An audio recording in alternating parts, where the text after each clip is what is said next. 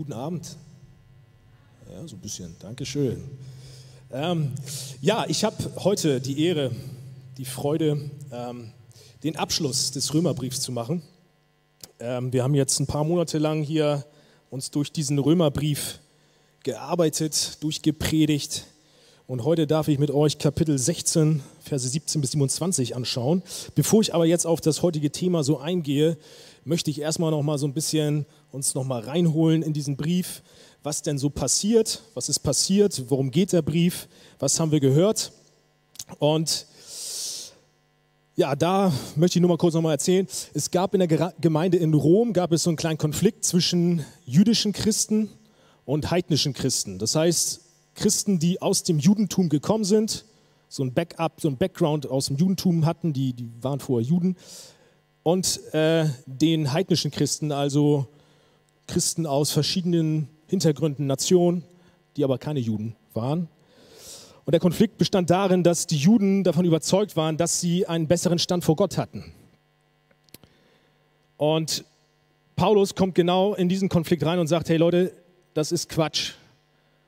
Denn der Glaube an Jesus allein bringt dich vor Gott weiter und gibt dir einen guten Stand vor Gott egal welche Herkunft du hast, egal wo du herkommst, der Glaube an Jesus ist es, dass Jesus für die Sünden der Welt gestorben ist.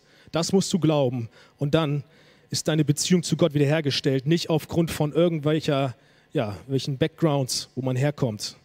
Und so kann keiner von sich dann behaupten, etwas Besseres zu sein. Keiner kann irgendwie sich erheben über den anderen, weil es geht nicht. Der Glaube ist es ja, der einen gut dastehen lässt vor Gott. Jesus selbst also. Und dann ist die Reaktion auf dieses Evangelium dann von der Gemeinde ein Lobpreis, der sich darin äußert, dass Liebe entsteht in den Herzen, in den Gläubigen. Das bedeutet, Liebe durchtränkt das gesamte Leben, das gesamte Verhalten von den Christen, insofern, dass die Beziehung innerhalb der Gemeinde total cool ist, eine Einheit entsteht. Davon hat Paulus auch ordentlich äh, geschrieben. Aber auch dann eine Liebe zu den Mitmenschen außerhalb der Gemeinde, also zu den Nichtchristen. Da entsteht auch eine Liebe. Und das wird sichtbar im Leben. Somit wird Rücksicht aufeinander genommen. Und das ganze Leben zusammengefasst ist eigentlich ja, dafür da, um Gott die Ehre zu geben. Ganz einfach. Worum geht es denn dann heute? Das ist jetzt so das, äh, was ich euch jetzt mal sagen möchte. Die Verse fassen ganz gut, oder der Titel der Predigt heißt Für das Evangelium. Und ich glaube, das fasst ganz gut die letzten Verse jetzt von dem Brief zusammen. Denn was Paulus jetzt am Ende des Briefes macht, ist, dass er noch einmal die Gemeinde und auch uns heute ermahnt, ermutigt und erinnert, für das Evangelium zu leben. Kurz gesagt, für Jesus zu leben. Und ich glaube, es ist ganz gut, auch wenn das die Basics oder die Grundlage des Glaubens ist, dass wir eigentlich verstehen sollten, was das Evangelium ist, möchte ich es trotzdem nochmal wiederholen, damit wir verstehen, wofür wir denn leben sollen. Was ist das Evangelium? Was ist die beste Botschaft der ganzen Welt, der ganzen Weltgeschichte?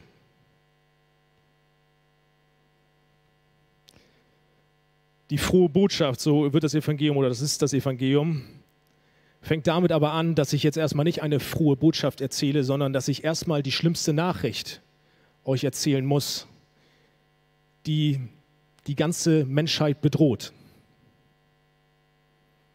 Also das Evangelium fängt erstmal mit einer schlechten Nachricht an. Der Zustand der Welt ist nämlich, und da habe ich ein kleines Bildchen mitgebracht, kann man gerne rangeschmissen werden. Und wenn wir jetzt noch irgendwie das Licht ein bisschen runterkriegen, dann wäre es noch cooler. Der Zustand der Welt ist wie der Zustand dieser Stadt hier vorne, auf die gleich in der nächsten Sekunde eine riesige Welle drauf ja, prügelt, würde ich fast sagen, und alles platt macht, was sich in ihren Weg stellt. Wir uns das nur mal vorstellen, was passiert, wenn diese Welle jetzt auf die Stadt auftrifft, aufprallt, ist, kein Haus bleibt stehen.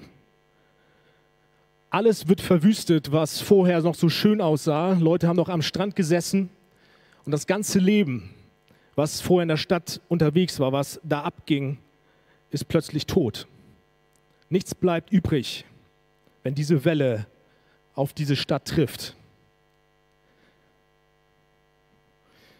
Und genau so eine Welle und noch viel, viel schlimmer rast auf die gesamte Menschheit zu. Noch viel zerstörerischer, noch viel brutaler und noch viel, viel größer. Und diese Welle, die auf die Menschheit zurast, ist der Zorn Gottes. Der Mensch hat nämlich ein Problem und das ist ein Problem, was ich immer ganz cool finde bei Predigten von R.C. Sproul, falls ihr den kennt. Der ist vor kurzem oder vor ein bisschen her gestorben, leider. Aber er hat immer wieder in einer oder in seinen Predigten einen Satz wiederholt. Und den will ich, dass wir uns den einprügeln in den Kopf, weil das ist wichtig. Der Mensch hat ein Problem. Gott ist heilig und wir sind es nicht.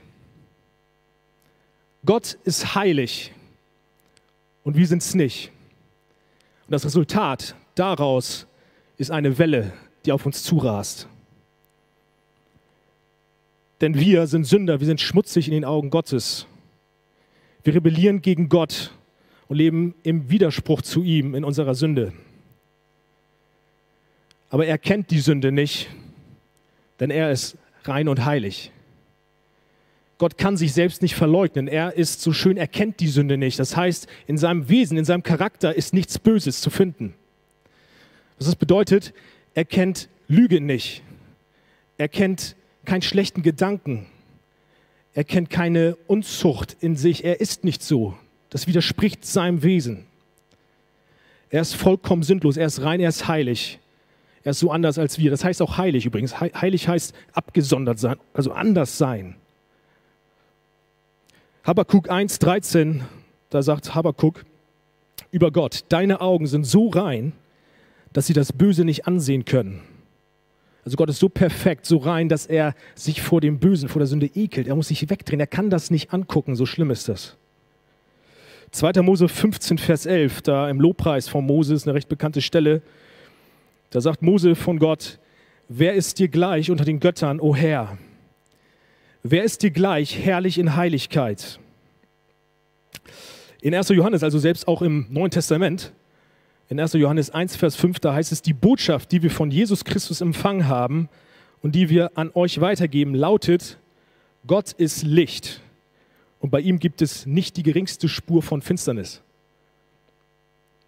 Also diese ganzen Verse sagen eins, Gott ist sündlos, er kennt die Sünde nicht, er ist heilig. Er kann Sünde nicht ausstehen und er kann auch nicht Sünde in seinem Umfeld akzeptieren. Die logische Schlussfolgerung, dass Sünde irgendwie in seine Nähe kommt, ist, dass die Sünde zerstört wird, vertrieben wird. Sünde kann in seiner Gegenwart nicht bestehen und die logische Folge aus dieser Tatsache ist, dass Gerechtigkeit angewendet werden muss. Gott muss Sünde bestrafen. Und die Strafe ist die Welle, ist der Zorn Gottes.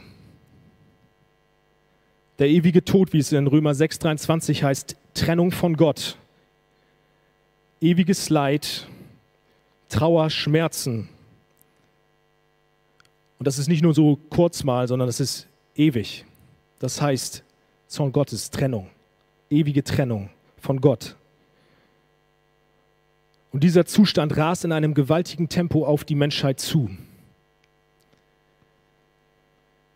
Und jetzt kommen wir zur anderen Seite von der frohen Botschaft. Es gibt ein Beispiel, was immer wieder erzählt wird von so einem brechenden Damm und so. Und ich möchte das jetzt mal, deswegen habe ich so ein Bild mitgebracht, ein bisschen visueller machen. Jetzt stell dir mal vor, kurz bevor, also eigentlich genau jetzt, jetzt bei diesem Moment, reißt jetzt vor der Stadt die Erde auf, ein riesiger Spalt entsteht und die Welle wird einfach von diesem Spalt verschlungen. Und plötzlich scheint die Sonne wieder. Plötzlich ist alles, es bleibt alles trocken. Die Leute, die vorher Panik hatten, die können sich wieder hinlegen, entspannen. Das Land bleibt plötzlich unversehrt, als wäre nichts passiert. Und genau das ist mit dir und mir passiert, wenn wir an Jesus Christus glauben. Die Welle, der Zorn Gottes raste in einen Affenzahn auf uns zu. Aber durch den Glauben an Jesus Christus, dass er für uns den Zorn Gottes getragen hat, dass er nach drei Tagen wieder auferstanden ist, den Tod besiegt hat, der Glaube an diesen Jesus, lässt plötzlich zwischen dem Zorn Gottes und dir und mir einen riesigen Spalt entstehen. Und der Zorn Gottes rast runter. Jesus ist quasi der Spalt. Er hat den Zorn auf sich genommen.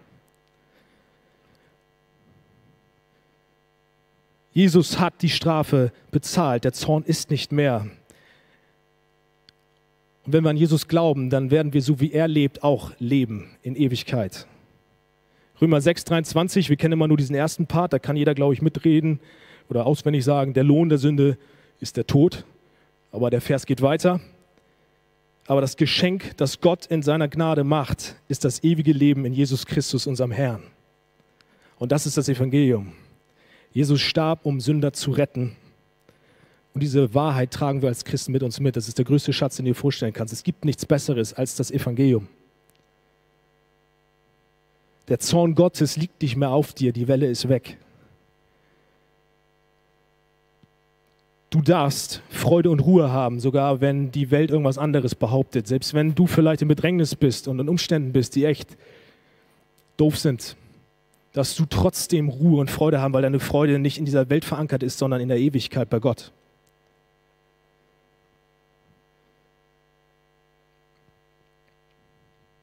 Deine Hoffnung ist in der Beziehung zu Gott gegründet. Selbst wenn die Leiden dieser Welt so groß sind und wir eines Tages aufgrund von Krankheit und Schwäche sterben werden, so kann am Ende der Tod selbst nichts dir anhaben. Denn sobald du deinen letzten Atemzug hier geatmet hast, wirst du in einem Sekundenbruchteil den ersten Atemzug in der Herrlichkeit bei Jesus atmen. Wenn du das letzte Mal oder deine Augen hier schließen wirst, wirst du in einem Sekundenbruchteil plötzlich die Augen in der Herrlichkeit bei Gott aufmachen. Du wirst Jesus sehen. Das ist die Hoffnung, die das Evangelium mit sich bringt. Du darfst Freude haben, Friede haben, weil du eine Beziehung zu Gott hast, zu dem lebendigen Gott. Wenn das Leben hier vorbei ist, geht das wahre Leben erst los. Eine ewige Beziehung mit Gott, die durch Jesus schon auf Erden hier losgeht.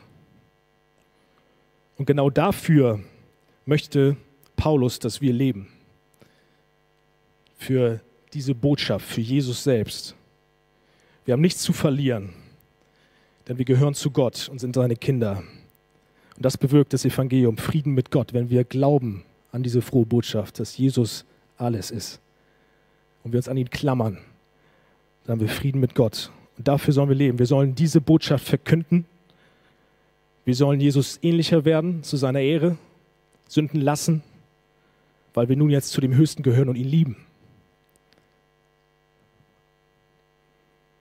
Damit die Welt Jesus erkennt und mit Gott versöhnt wird. 2. Korinther 5,20 sagt: Wir bitten im Namen von Jesus Christus, nehmt die Versöhnung an, die Gott euch anbietet.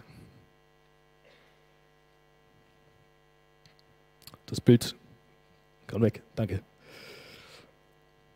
Und damit wir für dieses Evangelium leben, gibt uns Paulus am Ende des Briefes so drei Dinge mit, die ich jetzt aus dem Text heute so rausgezogen habe. Und diese drei Dinge, die sollen uns als Ansporn dienen, für das Evangelium zu leben. Deswegen können wir mal gemeinsam Römer Kapitel 16, Verse 17 bis 27 aufschlagen.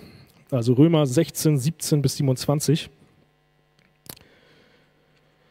Und da heißt es, Warnen möchte ich euch vor denen, die von der Lehre abweichen, wie sie euch gelehrt worden ist, und die damit Spaltung hervorrufen und den Glauben der anderen in Gefahr bringen. Nehmt euch vor ihnen in Acht, Geschwister, und geht ihnen aus dem Weg, denn solche Leute dienen nicht Christus, unserem Herrn, sondern ihren eigenen Begierden und betrügen leichtgläubige Menschen mit eindrucksvollen Reden und Schmeichel, Schmeichler, Schmeichlereien. Über euch jedoch kann ich mich nur freuen, denn es ist allen bekannt, dass ihr so lebt, wie es das Evangelium entspricht. Und ich möchte, dass ihr auch weiterhin mit Weisheit erfüllt und dadurch zu Guten befähigt seid und dass ihr euch vom Bösen nicht beeinflussen lasst. Nur noch eine kurze Zeit, dann wird der Gott des Friedens den Satan zerschmettern und euch über ihn triumphieren lassen. Die Gnade unseres Herrn Jesus sei mit euch der erste Part. Jetzt kommen so ein paar Grüße, sind so typisch für so Briefe. Da kommen so ein paar, ne, so ein paar Jungs sagen, ich grüße euch. Also Timotheus, mein Mitarbeiter, lässt euch grüßen. Ebenso grüßen euch meine Landsleute Lucius, ich sage jetzt mal Jason zu dem, Susi Pater, auch Tertius, dem Paulus diesen Brief diktiert hat. Grüße euch, ich bin durch den Herrn mit euch verbunden. Ebenfalls grüßen lässt euch mein Gastgeber Gaius, in dessen Haus die ganze Gemeinde zusammenkommt, und auch der städtische Finanzverwalter Erastus und unser Bruder Quarzus lassen euch grüßen. Und nach den Grüßen kommt jetzt nochmal ein abschließender Lobpreis dem Gott, der die Macht hat, euch in eurem Glauben zu festigen durch das Evangelium, die Botschaft von Jesus Christus, die mir anvertraut worden ist.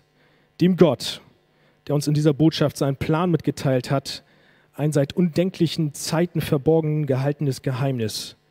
Dem ewigen Gott, der dieses Geheimnis jetzt enthüllt hat und in dessen Auftrag es anhand der prophetischen Worte der Schrift allen Völkern bekannt gemacht worden ist, damit sie das Evangelium annehmen und an Jesus glauben. Diesem Gott, der allein weise ist und den wir durch Jesus Christus preisen, gebührt die Ehre für immer und ewig. Das ist der Text für heute. Und aus diesem Text ziehe ich jetzt drei Punkte, welche uns Paulus am Ende jetzt mitgibt. Und er spricht quasi so einen kleinen Appell. Ich möchte es mal so von der Seite mal so formulieren. Paulus redet jetzt zu uns als Archejugend. Er sagt, Archejugend oder Gemeinde in Rom, lebt für das Evangelium, indem ihr erstens in der Wahrheit bleibt zweitens einander ermutigt oder gemeinsam für das Evangelium lebt und drittens, indem ihr die Ehre Gottes im Fokus habt, wenn ihr fürs Evangelium lebt. Also erstens, das sind dann Verse 17 bis 20, lebt für das Evangelium, indem ihr in der Wahrheit bleibt. Paulus fängt in Vers 17 vom heutigen Text mit einer Ermahnung an. Er sagt zur Gemeinde, lebt für das Evangelium indem ihr euch an das haltet, was ihr gelernt habt. Also an das haltet, was ich euch jetzt hier gerade im Brief geschrieben habe. Wenn ihr euch an die Schrift haltet, dann das, was Jesus auch gesagt hat, wenn ihr euch daran haltet, dann, ja, dann kann nichts schieflaufen. Aber im Gegenzug sollt ihr auch euch von den Leuten fernhalten, die etwas anderes erzählen als das, was in der Schrift, im Wort, als das, was ich euch beigebracht habe, erzählen. Haltet euch von Irrlehrern fern, welche das Gelernte verdrehen, welches das Evangelium, also diese frohe Botschaft, irgendwie falsch darstellen. Das heißt also, um für das Evangelium zu leben, müssen wir uns mit dem echten, mit dem wahren Evangelium auch dauerhaft füllen. Und deswegen warnt Paulus so sehr vor Menschen, die nämlich dieses, diese Wahrheit, das wahre Evangelium irgendwie verdrehen wollen, Unruhe stiften wollen. Und diese Menschen, diese Irrlehrer, die sehen aus, ich habe ein nächstes Bild dabei, wenn es dann wieder kommt, yes, wie der hier, wie ein, ein Wolf in einem Schafspelz. Das Problem ist, im ersten Moment erkennt man diese Irrlehrer nicht. Man kann denken, so wie der Wolf, wenn wir jetzt ein bisschen rauszoomen würden, jetzt sehen wir ganz schön nah den Freund hier, wenn wir ein bisschen rauszoomen würden, dann würden wir eigentlich nur einen weißen Riesenball sehen, glaube ich, oder ganz viel Wolle. Aber wir würden nicht erkennen, wer da alles so am, also unter den ganzen Schafen ist. Und so genauso ist es auch mit Irrlehrern. Man denkt im ersten Moment, die sind voll dabei, die gehören zur Herde Gottes, zur Gemeinde. Aber beim genaueren Hinsehen, wenn man ein bisschen ranzoomt und ein bisschen sich mit diesen Leuten auseinandersetzt, dann merkt man plötzlich, warte mal, da ist zwar irgendwie Wolle drumherum, aber das Gesicht, die sieht ja ganz anders aus. Der gehört nicht dazu. Beim genaueren Hinsehen erkennt man nämlich plötzlich, dass diese Menschen, diese Personen, wie auf diesem Bild eigentlich dabei sind, die Herde Gottes aufzufressen und zu zerstören. Denn was die Irrlehrer machen, ist das Evangelium so zu verdrehen und vom Evangelium abzuweichen. Und sie lernen etwas, was im Widerspruch eigentlich zu dem Evangelium steht. Und dadurch, das lesen wir auch im Vers 17, bringen sie Spaltung herbei. Was heißt Spaltung? Eigentlich das, was Paulus auch in Kapitel 14 und 15 so, so, so äh, ja, voll gepredigt hat, ey, Einheit zu halten in der Gemeinde. Und diese Einheit, dieses Zusammenstehen der Gemeinde wird aufgrund von diesen Person, von diesen, von diesen hier, das steht in Gefahr. Plötzlich kommt Spaltung rein, plötzlich Trennung, indem irgendeine andere Lehre irgendwie gebracht wird und dann bilden sich plötzlich zwei Lager und dann pff, auseinander, Spaltung.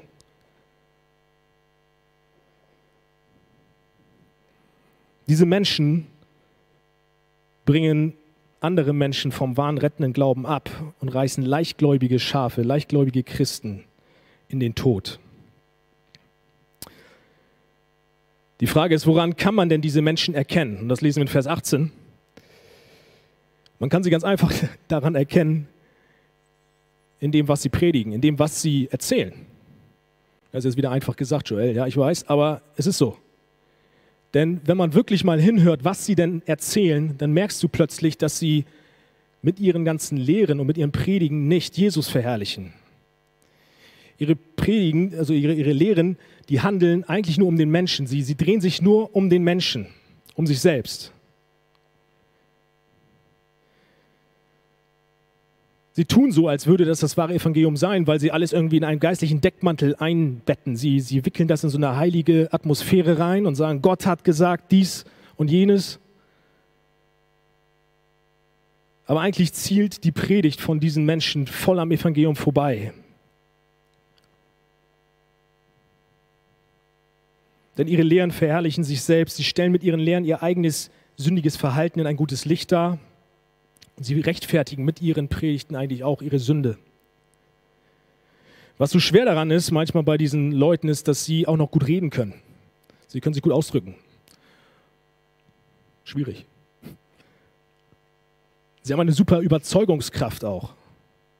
Und das andere ist, sie benutzen schmeichlerische Worte, wie es im Text heißt. Das heißt, sie reden den Leuten etwas Schönes zu. Und wenn wir ehrlich sind, man, wir lieben es doch auch, wenn irgendwie jemand etwas Schönes uns sagt, dann hört man da gerne zu. Es ist viel unangenehmer, wenn jemand wunde Punkte bei uns drückt. Da hört man nicht so gerne zu. Aber wenn man die ganze Zeit sagt, wie toll du bist, wie toll du doch sündigst, wie toll du dich um dich selbst drehst, dass du der kleine König der Welt bist, ja, das hören wir gern. Sie predigen, dass Jesus am Kreuz für sie gestorben ist um ihre Sünden und ihre Bedürfnisse zu stillen. Sie predigen, dass es mit Jesus keine Probleme mehr gibt und du gesund, reich und erfolgreich sein wirst. Und wenn es dann mal Probleme gibt, dann werden diese Probleme von Gott genutzt, damit du dann noch mal viel, viel coolere Sachen kriegst, noch, noch mehr Ansehen kriegst. Gott ist für dich und er möchte, dass du der kleine König wirst. Alles dreht sich nur um den Menschen. Und wie schon gesagt, da folgt man gerne nach dann ist es leicht, sich Christ zu nennen, wenn man nichts aufgeben muss und alles beim Alten bleibt, du Bestätigung deiner Sünden bekommst. Aber das ist nicht das wahre Evangelium, denn Jesus ist nicht gekommen, um unsere Sünden zu rechtfertigen, sondern er ist gekommen, um uns von der Sünde zu befreien. Er ist gekommen, damit wir Menschen erkennen, was es heißt, wirklich zu leben, wirklich Leben zu genießen, indem wir zur Ehre Gottes leben dafür, wofür wir geschaffen worden sind. Und für Gott leben ist in einer gefallenen, sündigen Welt, wo es eigentlich dauerhaft nur um Sünde geht. Wir, die ganze Welt sündigt die ganze Zeit. Das ist schwer auch im Licht zu leben, für Gott zu leben. Es ist nicht leicht. Jesus sagt in Lukas 9:23, wenn jemand mein Jünger sein will, muss er sich selbst verleugnen, sein Kreuz täglich auf sich nehmen und mir nachfolgen. Denn wer sein Leben retten will, der wird es verlieren. Wer aber sein Leben um meinetwillen verliert, der wird es retten. Was wir hier lesen, ist, Nachfolge heißt, sein altes Leben hinter sich zu lassen.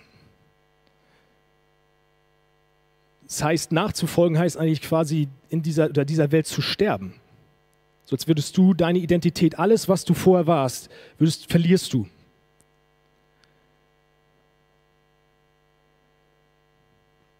alles wie dein Ansehen oder Dinge, an denen du dein Herz geklammert hast, das, was dich ausgemacht hat, deine Identität, sollst du bereit sein zu verlieren, um seines Namens willen.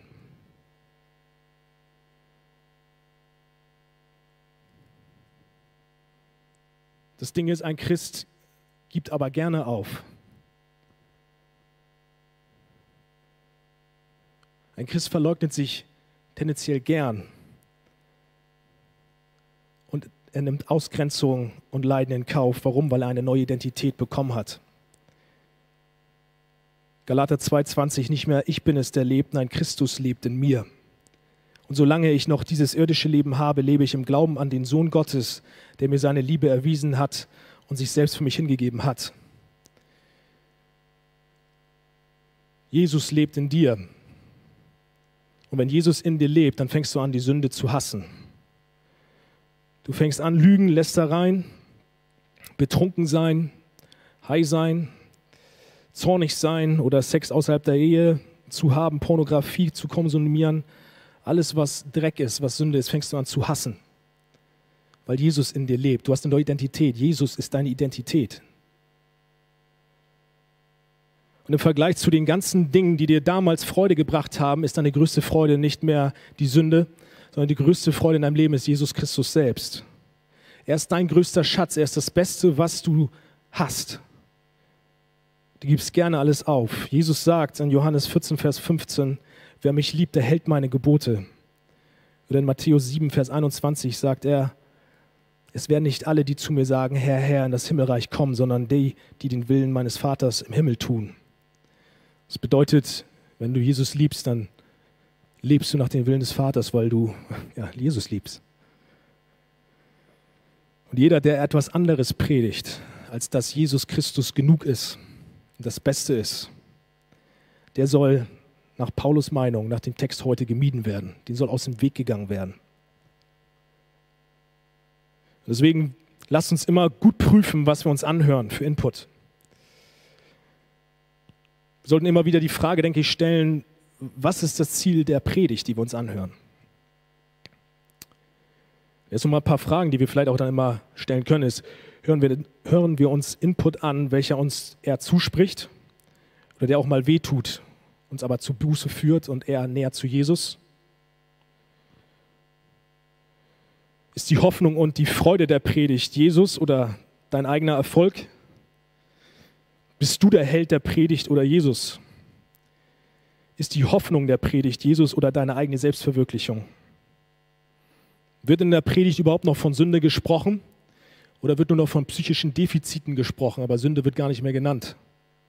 Also wird quasi außerhalb von dir die, die, der Ursprung der Sünde irgendwie gesucht. Dann ist nämlich die Frage, wo muss ich noch Buße tun, wenn ich nicht der Urheber der Sünde bin, sondern irgendwie Außenstehende die Schuld haben an meiner Sünde? Wo brauche ich noch Vergebung, ist dann die Frage. Kurz gesagt, allgemeine Frage, wird Gott durch die Predigt verherrlicht? Paulus ermahnt uns, wachsam zu sein. Und er hat in dieser Ermahnung aber zwei sehr starke Ermutigungen auch für uns dabei. Vers 19 und 20. In Vers 19 äußert er eine wahnsinnige Freude über die Gemeinde in Rom. Der Grund dafür ist, dass die Gemeinde in Rom sich gehorsam Gott hingibt und ihm nachfolgt. Wir lesen im Text sogar, dass diese Nachfolge, dieses Gehorsam Gott gegenüber sogar in der ganzen Stadt bekannt geworden ist. Sie waren in der ganzen Stadt ein Zeugnis für Jesus Christus und lebten in der Wahrheit für das Evangelium. Sie machten einen Unterschied zur Welt. Klar, sie hatten ihre Sünden, da haben wir von diesen Konflikten haben wir gelesen. Aber ihre Grundhaltung war die Ehre Gottes. Und Paulus ermutigt genau die Gemeinde, hey, macht genauso weiter. Meidet Irrlehren und seid straight bei, bei der Wahrheit. Bleibt beim Wort, bleibt bei dem, was ihr gelernt habt. Was ich denke ist, tatsächlich auch, dass Paulus das von der Arche-Gemeinde sagen kann, von der Arche-Jugend. Kleine Ermutigung mal von, von, hier, von hier vorne. Denn nicht, auch ich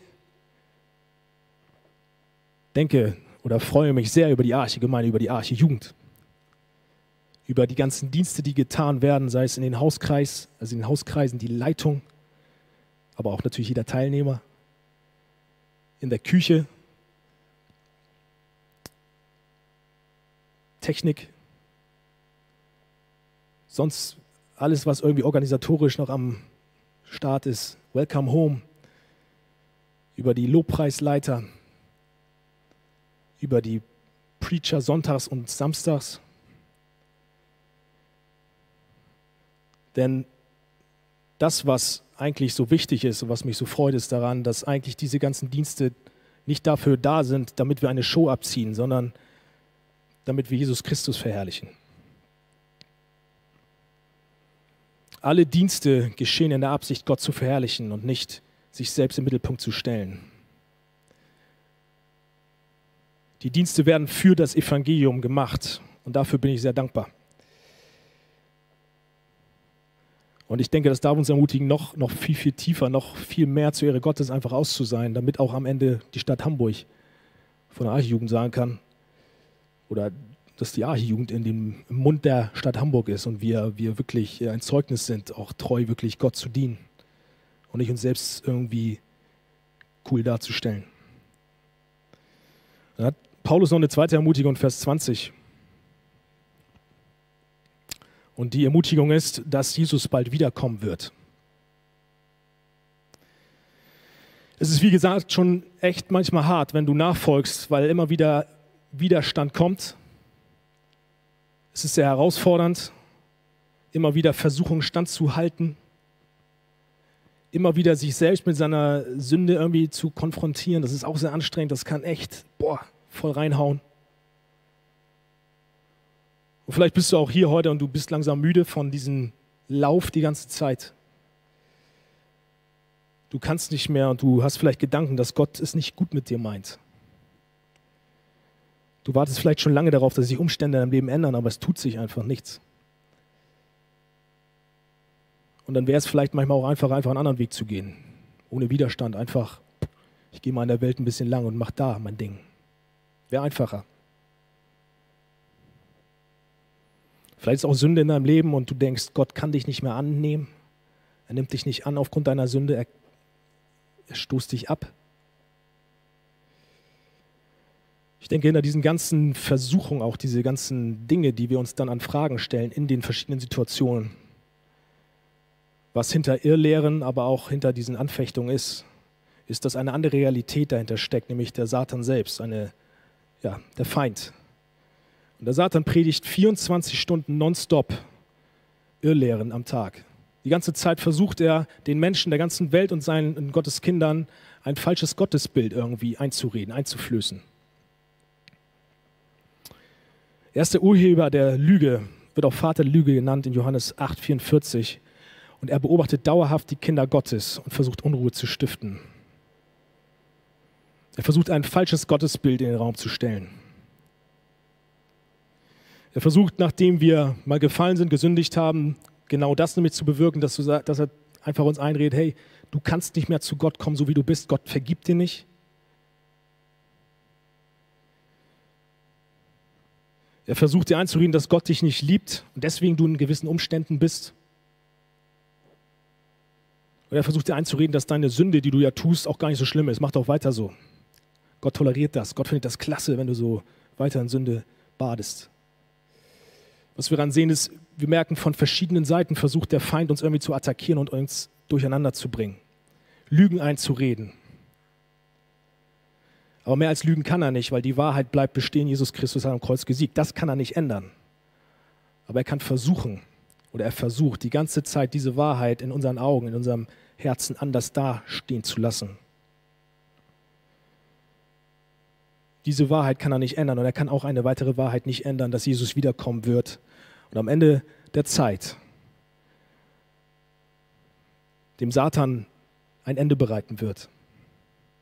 Paulus sagt in Vers 20 nur noch eine kurze Zeit, dann kommt Jesus wieder. Das bedeutet, jederzeit kann Jesus wiederkommen und dann ist alles vorbei. Dann wird jeder Jesus sehen, jeder wird den Herrn sehen wie er hoch erhoben ist. Und er wird kommen und er wird Gerechtigkeit ausüben, er wird richten. Er wird jedem das geben, was er verdient. Er wird den Irrlehrern, wird er die Maske vom Gesicht ziehen und zeigen, wer sie wirklich sind. Er wird seine Kinder, seine Schafe zu sich holen und die Böcke wird er verstoßen. Er wird die Spreu vom Weizen trennen. Er wird alles aufdecken. Und dann wird er selbst zum Vater der Lüge, zum Satan gehen und er wird ihn, wie es im Text heute auch heißt, er wird den Satan unter euren Füßen zermalmen. Ich finde, das ist so ein Bild von einem Krieger, der einfach kommt und ihn einfach mal eben kurz den Satan platt macht. Er zermalmt ihn. So stark ist Jesus. Er wird den Satan platt machen und in den Feuersee werfen, wie es in Matthäus 25, 41 heißt. Und diese Tatsache darf uns Mut machen, auch in diesem Kampf des Glaubens, auch gerade mit Irrlernen, dass wir den Sieger auf unserer Seite haben, dass Jesus irgendwann eines Tages kommen wird. Das kann jederzeit sein und dann wird er dem ganzen Leid ein Ende bereiten und er wird uns zu sich holen. Das ist unsere Hoffnung. Wir dürfen am Ende auch darauf vertrauen, dass Jesus die Wahrheit persönlich in den Herzen seiner Kinder bewahrt und wir die Irrlehren von dem wahren Evangelium auch unterscheiden können. Also, für das Evangelium leben, indem wir in der Wahrheit bleiben und uns von Irrlehren fernhalten. Als zweites in den Versen 21 bis 24, der Punkt ist jetzt kürzer, lesen wir von so Grüßen. Da, das ist so typisch, wie gesagt, auch für so Briefe, da kommen dann mal so Grüße auch vor. Und daran sehen wir, denke ich, ganz gut, dass wir für das Evangelium leben sollten und das nicht alleine, sondern gemeinsam. Wir sollten nicht alleine denken, dass wir es alleine super schaffen werden, für das Evangelium zu leben, für Jesus zu leben, sondern wir brauchen einander. Wir brauchen Einheit. Wir brauchen das, was Paulus ja auch so betont hat. Wir brauchen uns in der Nachfolge.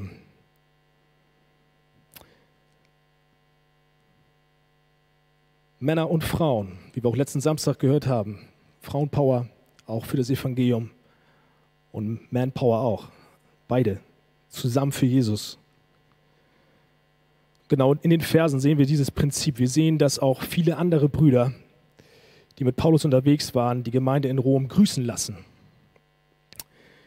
Hier sei zum einen betont, dass wir erstmal sehen, mit wem Paulus unterwegs war. Wir lesen hier einfach von verschiedenen Persönlichkeiten und merken plötzlich, dass Paulus mit verschiedensten gesellschaftlichen Schichten auch zusammen war, aber auch mit verschiedenen Nationen, das heißt mit Römern, mit Griechen, mit Juden, mit Armen, mit Reichen und alle zusammen mit einem Ziel für das Evangelium. Diese Leute hätten gesellschaftlich gesehen gar nicht so viel miteinander zu tun gehabt. Der eine hatte zum Beispiel, ich kann jetzt mal hier Vers 21 lesen wir von Timotheus, das ist dieser, ja, dieser Schüler auch von Paulus, der ja, griechisch und jüdischer Abstammung ist. Dann Lucius könnte Lukas, der Schreiber von Apostelgeschichte, gewesen sein, aber auch vielleicht Lucius von Kyrene. Kyrene war damals ein Ort auch in alten Griechenland, also Grieche. Tertius, Vers 22, war der Sekretär von Paulus, der hat dann immer mal aufgeschrieben, was Paulus so zu erzählen hatte. Und Tertius ist ein römischer Name. Dann lesen wir von Gaius, Vers 23, der muss ein wahnsinnig großes Haus gehabt haben, weil er die gesamte Gemeinde aus Korinth bei sich beherbergt hat. Also sein Wohnzimmer war quasi der Gottesdienstsaal. Der muss anscheinend Geld gehabt haben. Dann äh, Erastus, was für ein Name. Das war der Stadtverwalter in Korinth, also auch politisch wahnsinnig viel Einfluss. Also Stadtverwalter, das war also so, weiß nicht, wie so ein Bürgermeister vielleicht, also so kurz gesagt wurde halt eingesetzt vom römischen Reich um das so ein bisschen alles zu lenken und zu steuern, politisch gesehen. Also was wir sehen, Paulus war mit verschiedensten Leuten unterwegs und alle eins in Christus. Niemand hat sich über den anderen erhoben. Und ähm, das, denke ich, sollten wir auch einfach nochmal uns wirklich noch mitnehmen. Paulus redet nicht nur, sondern Paulus macht. Paulus hat es praktisch angewendet. Er hat nicht nur gesagt, macht mal so, erhebt euch nicht gegenübereinander, sondern, hey, ich lebe es euch vor. Und dann können wir noch ein zweites aus diesen Grüßen ziehen. Und dazu würde ich mal euch gerne die Frage stellen, freust du dich, wenn zu deinem Geburtstag jemand per WhatsApp dir gratuliert? Oder freust du dich darüber, wenn du ein Bewerbungsgespräch hast und dann kurz vor dem Bewerbungsgespräch dir jemand schreibt, hey, ich bete für dich. Ich denke an dich. Gottes Segen dir, viel Erfolg. Ihr sagt alle nein, nein. Ich denke, ihr könnt alle diese Frage mit Ja beantworten. Wenn du das tun kannst, dann weißt du, wie praktisch gesehen, was Grüße für eine Bedeutung haben. Denn Grüße drücken aus, dass es welche gibt, die an dich denken und denen du etwas bedeutest, in schwierigen Phasen auch Anteil mit dir nehmen, mit dir haben und Mitgefühl und Verständnis ausdrücken. Und das ist so wichtig, auch gerade geistlich gesehen. Denn Grüße zeigen, dass wir im Kampf für das Evangelium nicht alleine sind, sondern dass wir einander haben.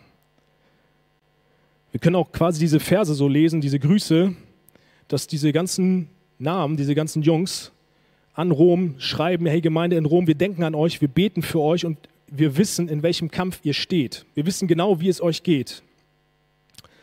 Und haltet durch, denn uns geht es erstmal genauso wie, wie euch. Wir verstehen euch. Aber wir haben eine Hoffnung, für die wir leben und für die es wert ist, weiterzumachen. Also eine Ermutigung.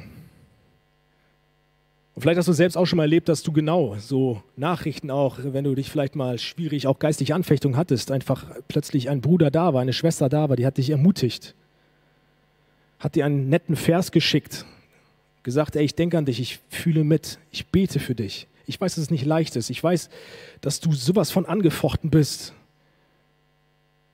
Aber ich bete für dich. Und was ist das für ein schönes Gefühl, wenn du weißt, dass du nicht alleine vor den Thron Gottes trittst und für deine Anliegen betest, sondern dass du wenigstens eine Person hast, die dich mitträgt.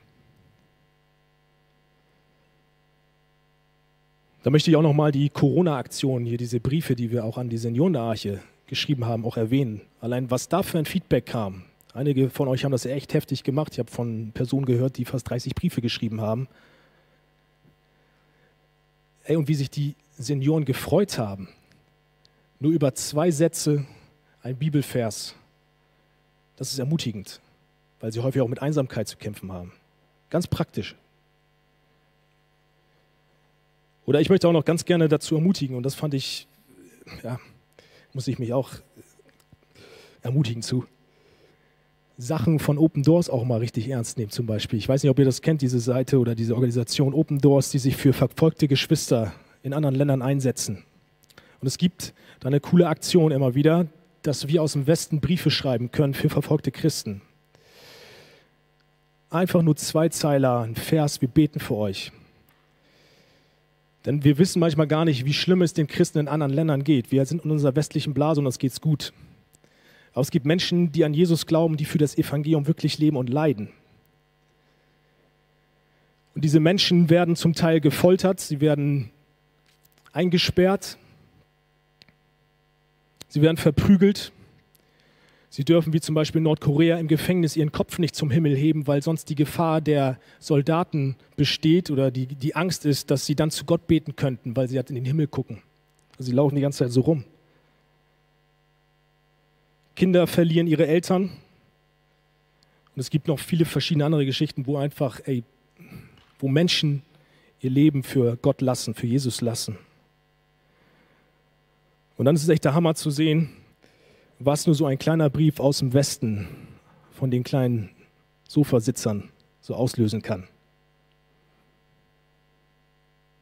Und sie ermutigt werden. Lasst mir mal ein Beispiel vorlesen. Ich lese von dem Eldos aus Kirgistan vor. Das war nämlich so, Ende 2018 hatten wir so eine kleine Ermutigungsaktion, also Open Doors schreibt das, für Eldos aus Kirgistan aufgerufen. Der damals 25-Jährige war im Oktober 2018 Opfer eines Angriffs von drei extremistischen Muslimen geworden. Bei einem nächtlichen Einbruch in das Haus seiner Familie prügelten die Angreifer brutal auf Eldos ein. Sie wollten ihn zwingen, zum Islam zurückzukehren. Neben Knochenbrüchen und schweren Zahnverletzungen trug Eldos auch seelische Folgen wie Panikattacken und Depressionen davon. Seine schwangere Schwester, die den Angriff auch miterlebte, hatte durch die Folge des erlebten Stresses eine Fehlgeburt. Im Juni konnten wir dann den Eldos treffen und ihn etwa mit tausend Karten, Bildern und Videos ähm, ja, beglücken. Und dann kommt die Reaktion von Eldos. Ich wusste nicht, dass ich so eine große Familie habe, sagte Eldos mit einigen Karten in der Hand. Ich bin sehr berührt, dass so viele Leute Karten geschickt haben und für mich beten. Danke an alle Brüder und Schwestern. Sein Onkel schrieb uns später, für Eldos war es sehr tröstend und ermutigend, die vielen Briefe zu bekommen. Was ihr getan habt, was all diese Brüder und Schwestern schreiben und beten und wie sie teilen, was in ihrem Herzen ist, das ist echte Liebe von Gott, echte Fürsorge und echtes Gebet. Ich denke, daran können wir mal sehen, auch was Zusammenhalt ausmacht, was Grüße anstellen können. Also für das Evangelium gemeinsam leben. Und jetzt zum Schluss. Für das Evangelium leben zur Ehre Gottes, Verse 25 bis 27. Paulus endet diesen Brief mit einem starken Lobpreis. Das ist ein Wahnsinns-Lobpreis, was wir lesen. Häufig lesen wir immer diese Texte so ganz äh, monoton runter und dann, ah, das ist ja irgendwie so ein Lobpreis. Aber wir müssen mal vorstellen, was das Herz dahinter war. Der war, der war am Brennen. Und er dankt Gott und erinnert die Gemeinde jetzt daran, was für einen genialen und großen Gott die Gemeinde in Rom, die Gemeinde in Hamburg und auf der ganzen Welt die Gemeinde hat. Er fängt in Vers 25 an, ich fasse ein bisschen mal zusammen. Er fängt damit an, in Vers 25, die Gemeinde daran zu erinnern, dass Gott allein die Macht hat, erstmal den Glauben seiner Kinder zu festigen. Erstmal Wahnsinnstatsache. Gott festigt unseren Glauben. Halleluja. Gott hat die Macht, sie dann noch tiefer ins Evangelium einfach auch einsteigen zu lassen, sie noch tiefer in dieses Evangelium, diese Wahrheiten zu bringen und verstehen zu lassen. Gott hat also die Macht, nochmal, wir waren gerade bei Irrlehrern, Gott hat die Macht, uns in Wahrheit zu verankern dass wir nicht ins Wanken geraten und dann irgendwie falschen Lehren irgendwie verfallen. Zweitens, in Vers 25 preist er Gott dafür, dass er dieses Evangelium, also diese rettende Botschaft von Jesus Christus, überhaupt uns mitgeteilt hat. Und dieses Evangelium, das war schon vor Ewigkeiten her, sagt jetzt auch Paulus, äh, sein Plan. Also Gott hat vor Ewigkeiten schon mal dieses, sich das ausgedacht, dass er das machen wird. Und das Geheimnis hat er uns offenbart. Dann Vers 26 preist Paulus Gott dafür, dass diese Rettung, also das Evangelium, nicht nur den Juden mitgeteilt worden ist. Das heißt, also dem auserwählten Volk Gottes, sondern Gott war sogar so gnädig, dass er sagt, oh, ich gebe sogar noch den Rest der Welt noch ein bisschen was ab von dem oder alles, das volle Evangelium, dieses Geheimnis, was vor Ewigkeiten her schon ausgedacht worden ist von Gott, so gnädig ist er, dass er es nicht nur seinem auserwählten Volk gibt, sondern sogar den Heiden.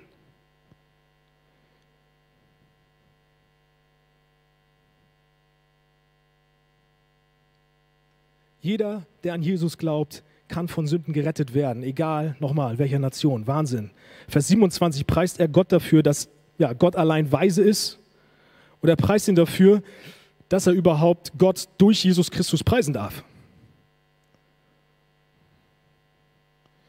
Was wir also gesamt sehen, ist, dass Paulus überwältigt ist. Paulus ist überwältigt von der Gnade, von dieser großen Gnade Gottes. Er kann es nicht fassen, er kann das nicht greifen, weil das so genial ist. Und häufig, nochmal, wir müssen das versuchen mal sacken zu lassen. Paulus ist überwältigt davon, dass Gott so großzügig und gnädig ist, dass er plötzlich Trennung, die Trennung zu Gott wegnehmen kann, dass er Sünder annimmt, dass Gott diese Botschaft schenkt, damit Sünder eine Botschaft hören können, die sie rettet von dem ewigen Zorn. Gott ist so, so gnädig mit Sündern, obwohl die doch selbst für die Sünde, für die Strafe verantwortlich sind. Und Gott sagt, ich, auch wenn die selbst für diese Strafe verantwortlich sind, die Sünder, schenke ich ihnen eine Lösung für ihr Problem. Gott hätte niemals diese Botschaft den Menschen mitteilen müssen. Warum sollte denn auch überhaupt so ein heiliger und hocherhabener Gott überhaupt sich auf die, auf die Ebene des Menschen irgendwie herablassen. Warum? Aber Gott nimmt, schenkt dieses Evangelium den Menschen. Es gibt keinen Grund, aber er hat es doch getan und davon ist Paulus überwältigt. Durch den Glauben dürfen plötzlich Sünder vor den heiligen Gott treten und diesen sogar anbeten und preisen und für ihn leben. Gott ist sogar so gnädig mit Sündern, dass er sogar sie dann auch noch bei sich behält. Das kann man nicht fassen. Und diese ganzen Tatsachen, die Paulus da aufzählt, die bringen ihn nur zu einem Fazit. Und das ist mein letzter Punkt. Paulus Fazit ist, so einem genialen Gott wie dem Gott, der die Welt geschaffen hat und dem Gott der Bibel, dem gebührt die Ehre für immer und ewig.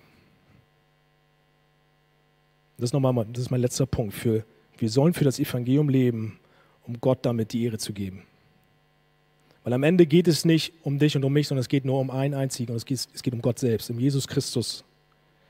Er hat dich und mich aus der schlimmsten Not, aus der Trennung von Gott aufgrund unserer Sünde befreit. Und nochmal, er hätte uns niemals diese Botschaft überhaupt übermitteln müssen. Eigentlich auch gar nicht dürfen, weil wir haben es nicht verdient.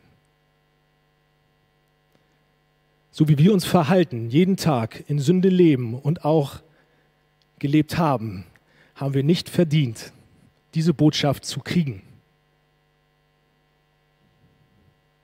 Gott hätte uns eigentlich in der Dunkelheit sitzen lassen müssen. Er hätte uns einfach in Sünde und in Schuld verstrickt lassen müssen und uns einfach geradeaus in die Hölle laufen lassen. Das hätte Gott machen müssen. Aber Gott rettet uns trotzdem in Jesus Christus. Und ich weiß nicht warum. Denn wenn ich auf mein Leben zurückschaue, ich habe es nicht verdient. Ich, wenn ich auf mein Leben zurückschaue, ich sehe nur Sünde. Ich sehe Lügen, ich sehe Selbstzentriertheit, ich sehe schlechte Gedanken. Ich sehe nur Quatsch. Und trotzdem schenkt mir Gott dieses Evangelium, obwohl ich es nicht verdient habe. Ich habe nichts zu bringen, womit ich das verdient hätte, dass Gott mir eine Lösung für mein größtes Problem gibt, nämlich mich von Sünde zu retten.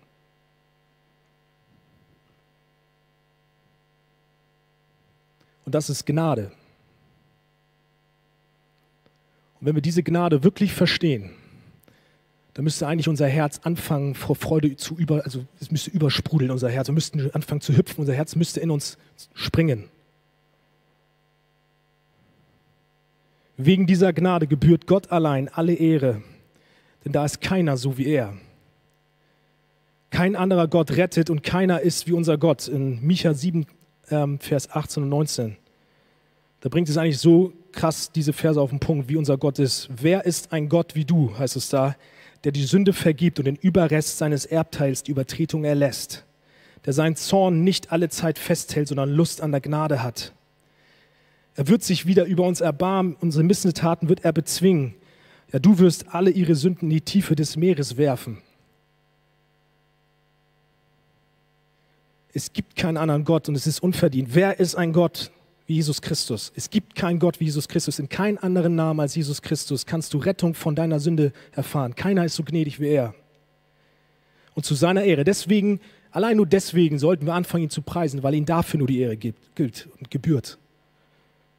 Zu seiner Ehre wollen wir leben, zu seiner Ehre wollen wir das Evangelium weitergeben, damit Menschen gerettet werden und ihn für seine Gnade auch wieder dann preisen.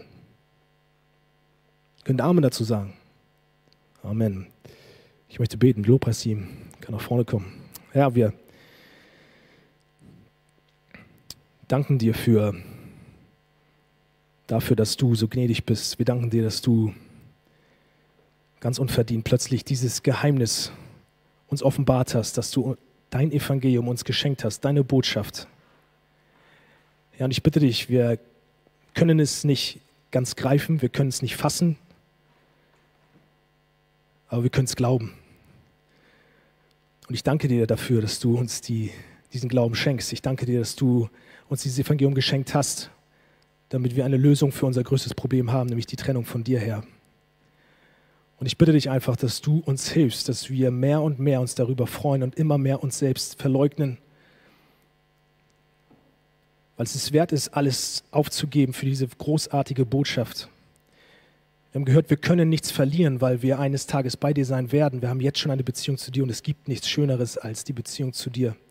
Das ist wahres Leben und nichts anderes ist gleichwertig, nichts anderes ist schöner als das Leben mit dir, Herr. Ich bitte dich einfach, dass wir das verstehen. Schenk mir Glauben, schenk mir Verständnis dafür. Lass mich wirklich mich freuen über diese Nachricht und nicht nur einfach das hinnehmen und einfach wegnicken, weil es das Normalste für mich ist. Es ist nicht normal. Das ist der Wahnsinn, was du mit uns getan hast, was du, wie gnädig du warst, Herr, wie gnädig du bist. Danke, Herr. Wir wollen dich jetzt anbeten. Amen.